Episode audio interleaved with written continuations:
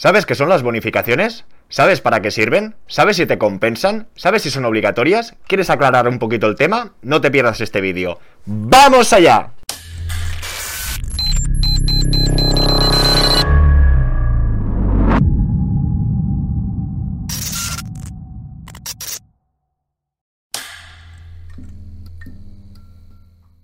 Hola a todos y todas, bienvenidos al Banquero del Pueblo.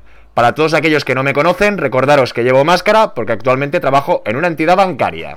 En la sesión de hoy vamos a tratar con más profundidad el tema de las bonificaciones y lo vamos a organizar en cuatro puntos. ¿Qué son y para qué sirven las bonificaciones? Ejemplos prácticos de bancos sobre sus bonificaciones. Veremos si son obligatorias. Veremos si sale a cuenta y qué es mejor o qué es peor. Y en último lugar, un Excel actualizado para que podáis calcular vuestro descuento y si os sale a cuenta o no cogerlas.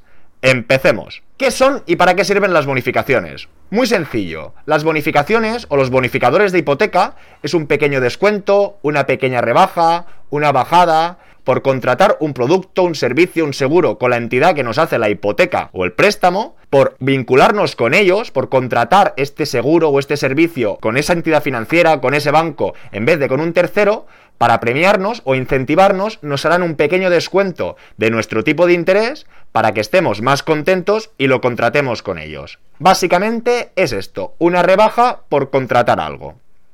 Segundo punto, vamos a ver ejemplos de entidades financieras, sus ofertas que tienen sobre bonificaciones, para ambientarnos un poquito. Para empezar, vamos a ver la hipoteca bonificada del Santander. Y aquí podremos ver tipo fijo, un 3,99 los seis primeros meses y un 4,99 a partir del séptimo mes, sin cumplir condiciones. Y vemos otra oferta en paralelo, el tipo de arranque es el mismo, y después 3,89, que sería 1,1% menos, si se cumplen las condiciones. Resumidamente esto lo tiene que decir vuestro gestor o comercial de la entidad bancaria, pero en Internet ya sabéis que hay mucha información y para que los que no lo sepan se habitúen o vean un poquito de qué va este rollo. Conoce la hipoteca bonificada. Si bajamos más, aquí nos indican cómo acceder al tipo de interés bonificado a partir del séptimo mes.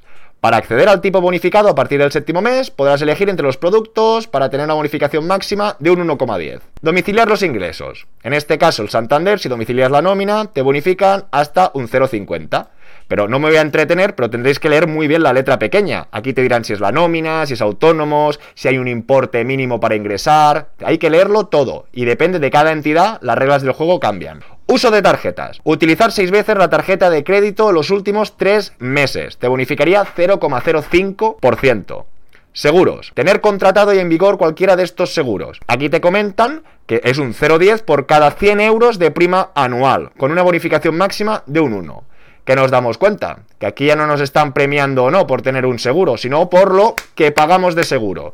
Es decir, que alguien que tenga una hipoteca pequeña y sea joven, esta bonificación le contará poco porque pagará poco, y alguien con una hipoteca más grande y mayor, en principio le bonificará más porque tendrá que pagar más prima. Y aquí nos hablan del certificado de eficiencia energética, que esto nunca lo había visto, que aquí nos darían un 0,10 más.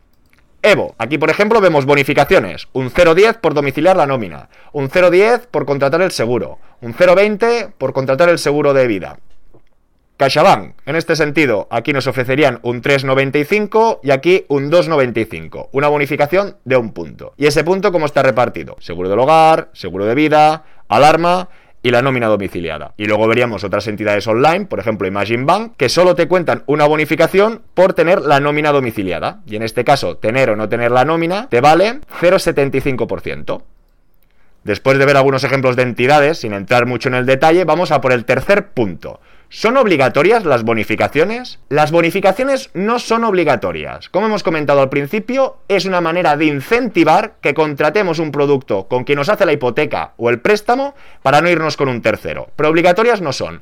Eso sí, solo hay una cosa obligatoria cuando hagamos una hipoteca que es el seguro de casa con los capitales mínimos de incendios. Al final, una entidad financiera nos está prestando un dinero para comprar un inmueble. Por ley, tenemos sí o sí que tener protegido ese inmueble, que al final es la garantía del banco, por si le pasase alguna cosa, que el banco cobrase. Lo que no puede ser que te hagan una hipoteca, tú no tengas seguro, se quema el piso, tú no tienes dinero y el banco no tiene dinero. Por eso está en medio la entidad aseguradora, que en este sentido, si se te quemase la casa, pagaría el dinero para reconstruirla y en función del capital o no capital, aquí no vamos a entrar ahora mismo, el banco cobraría para poder reconstruir la casa y que tú la sigas pagando, o tú cobrarías para reformarla y seguir viviendo. Pero finiquitamos entendiendo que no son obligatorias, únicamente es obligatorio el seguro de casa de incendios. Y es normal y legal que un gestor o comercial que entienda un poquito del tema, aunque no vayas a hacer el seguro de casa con ellos, te pidan que le traigas la póliza con la compañía X que sea, con la cláusula resolutoria a favor de la entidad hipotecante. Eso es lo más normal del mundo y que aunque llames a una compañía de seguros que no tiene banco, cuando les digas que tienes una hipoteca y que tienes que poner esa cláusula, lo entenderán perfectamente. Y ahora sí, saltamos al punto con más chicha, el cuarto, me salen a cuenta las bonificaciones, que son mejor o peor. Y empezamos con un ojo ojito. Estoy remarcando que las bonificaciones son unos incentivadores. Ellos te premian, te priman, te hacen una pequeña rebaja para que contrates con ellos y no con la competencia. Pero eso no significa, que he visto muchos vídeos y ya me pongo nervioso, no significa que por contratar una bonificación te vaya a salir el seguro gratis o el servicio gratis. Una hipoteca pequeñita, con las bonificaciones no se le va a pagar nada gratis. Incentivan que para que te vayas con un tercero, como veremos en el Excel, no quiero hacer spoiler, incentivan que lo hagas con ellos antes de hacerlo con otro. Pero si tú hicieras una hipoteca de un millón de euros, ya te digo que con la rebaja de tipos de interés te saldría cuenta cualquier bonificación. Cada caso es un mundo, cada caso concreto hay que estudiarlo y ya sabéis que todas las personas no somos iguales, somos diferentes, como los colores. ¿Qué os quiero decir? Yo veo gente o vídeos que cantan victoria porque no han contratado ningún tipo de vinculación con el banco. Y en algunos casos me parece un poco kamikaze. Como acabamos de ver en el punto anterior, es obligatorio tener el seguro contra incendios de la vivienda. ¿Por capricho? No, porque hay un banco que te ha prestado un dinero, por muy malo que sea el banco, te está prestando el dinero. Y ahora aquí no me quiero posicionar, ¿eh? Pero es para entender un poquito. Que a veces ya sabéis que la gente discute o discutimos. Nadie tiene la razón absoluta, pero hay que entender todas las partes. Vuelvo al tema. Si te hacen una hipoteca de un bien, hay que protegerlo. Porque si desaparece ese bien, ¿a ti te parecería bonito que estuvieras pagando la hipoteca de ninguna casa? Porque como se te ha quemado y nadie la ha pagado, no tienes casa y el banco te ha dejado un dinero, ¿no? O el banco que se lo coma todo. Por eso, por ejemplo, el caso del seguro de incendios es obligatorio para que el pago de esta hipoteca de un bien que está hipotecado, que es la garantía, llegue a su fin. Otro caso es como el seguro de vida. Depende. Soy un soltero de oro, que tengo 10 pisos, que he comprado con mucha rebaja, o que no tengo descendientes, o que no tengo familia. Haz lo que te dé la gana. Pero un padre de familia, su mujer, con un hijo, con dos, con tres, si está comprando una vivienda, si él está aportando una nómina, si a esa persona le pasa algo, ¿cómo se va a pagar la hipoteca? ¿Qué quiere? ¿Que la mujer se venda el piso o la casa? ¿Se vayan? No sé dónde vivirán, debajo del puente y que cancele la hipoteca. Porque yo en esto en el banco me he encontrado de todos los colores. E insisto, no me estoy posicionando ni pro ni en contra de los seguros. Lo que cada uno tiene que estudiar su situación personal y saber dónde está.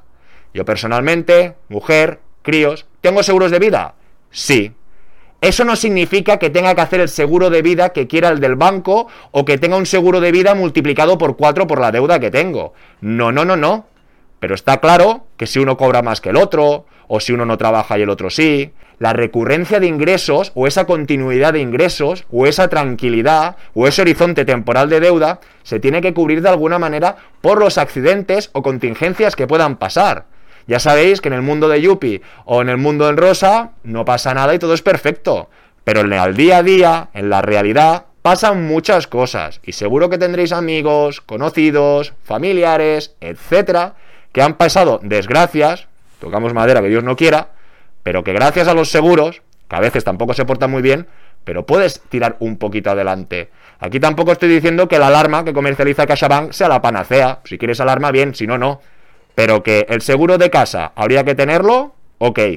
Y el seguro de vida que mucha gente está muy contenta por no tenerlo, pues ojo, ojito, insisto, en función de dónde estés, dónde no estés, y ya no digo un seguro de vida, también están los seguros de invalidez, que si a ti te pasa algo, te impide de realizar tu trabajo, tienes una inyección de pasta. A ti te pasa algo, no, ya cobraré la pensión y si tienes que adaptar tu vivienda, y si te tienes que cambiar el coche, y si no puedes caminar. Ya lo sé que estoy llamando al mal tiempo, pero tenemos que entender que no es todo blanco o negro.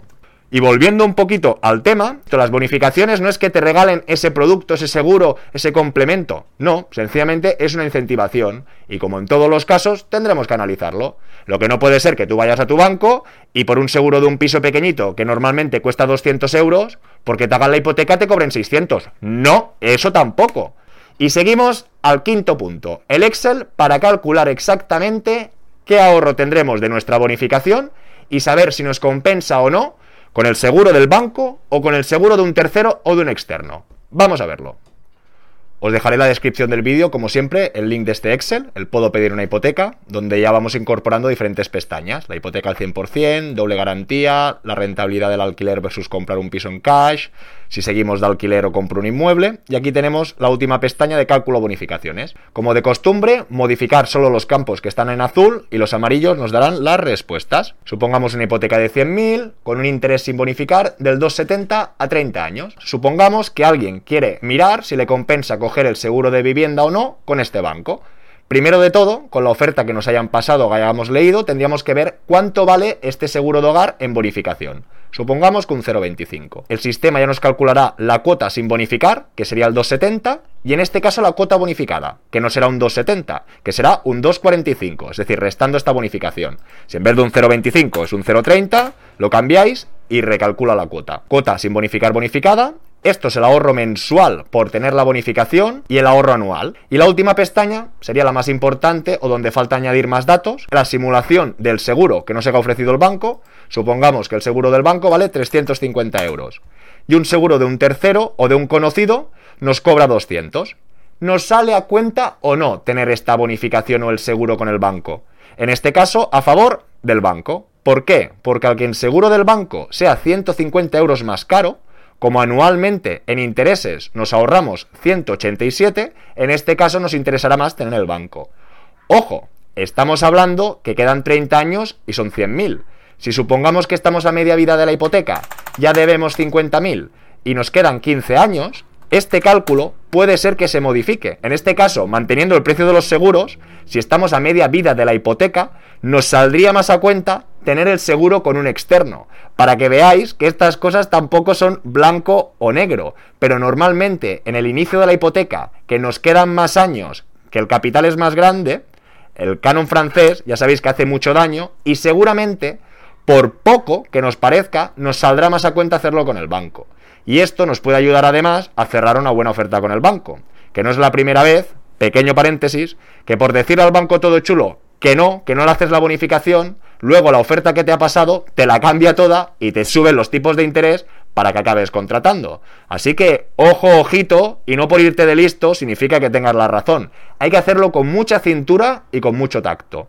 Y aquí en principio no le daría ninguna vuelta más. Insisto, tenéis que indicar el capital de la hipoteca, supongamos 150.000, el periodo, sean 30, sean 25 años, la oferta que tengamos, tenéis que poner vuestros datos, 0,25, Aquí ya nos saldrá el ahorro anual, poner la propuesta del banco, no, 4,50. En este caso me sale mejor el seguro externo. ¿Por qué? Porque me ahorro 25 euros al año, 2 euros al mes. Bueno, vosotros veréis.